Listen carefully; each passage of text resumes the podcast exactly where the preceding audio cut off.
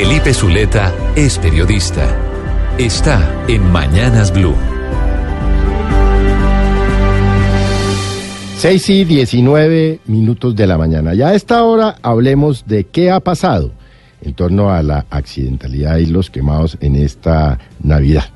Pues según las autoridades de tránsito se presentó una disminución del 47% en comparación con el mismo periodo del 2017, toda vez que se presentaron 66 muertes, cifra que sigue siendo muy alta, pero ciertamente menor que la del año pasado.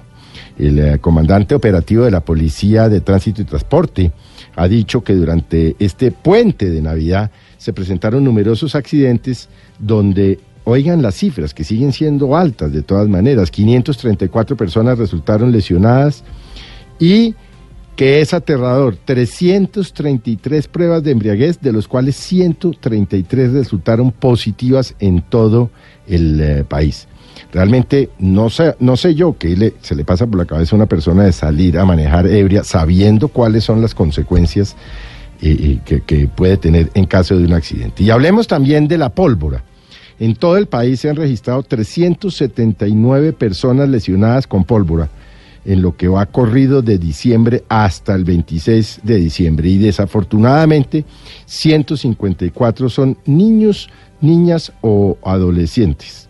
También ese, el balance no estuvo bueno en los departamentos de Atlántico, Córdoba, Bolívar, Quindío, Caldas y Huila, que son los departamentos donde más se registró incremento en casos en comparación con el mismo periodo del año anterior. Así pues, que seguimos usando pólvora, seguimos entregándole pólvora a los niños.